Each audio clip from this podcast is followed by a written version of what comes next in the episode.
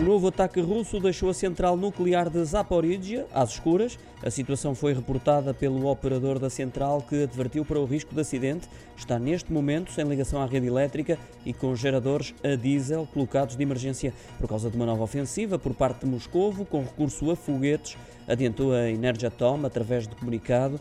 De resto, foram vários os ataques desencadeados pela Rússia durante a madrugada na Ucrânia, afetaram ainda as cidades de Kharkiv e Odessa, também Kiev, onde se registaram várias explosões.